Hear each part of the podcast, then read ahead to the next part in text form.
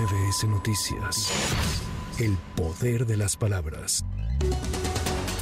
Con el objetivo de apoyar a los afectados por el huracán Otis y como parte de las acciones para ayudar en la recuperación de Acapulco, el Instituto de Seguridad y Servicios Sociales de los Trabajadores del Estado, ISTE, asignará préstamos personales extraordinarios para damnificados que lo soliciten. Los créditos son por un monto máximo de 40 mil pesos.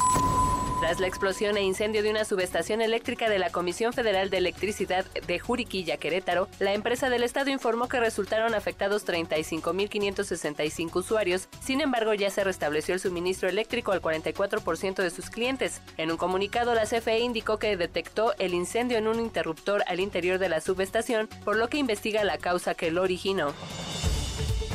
Al cierre de octubre, la Comisión Mexicana de Ayuda a Refugiados reportó 30.337 niños, niñas y adolescentes como solicitantes de la condición de refugiado en México, de los cuales 29.053 eran acompañados y 1.284 no acompañados, el 23.74% del total. La Comar agregó que las mujeres solicitantes de la condición de refugiado en México llegaron a 52.737, lo que representa el 41.27% del total.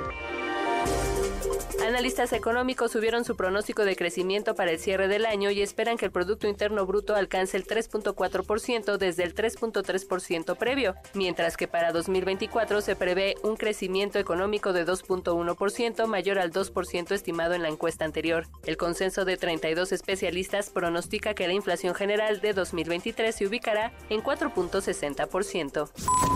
Para MBS Noticias, Erika Flores. MBS Noticias. El poder de las palabras.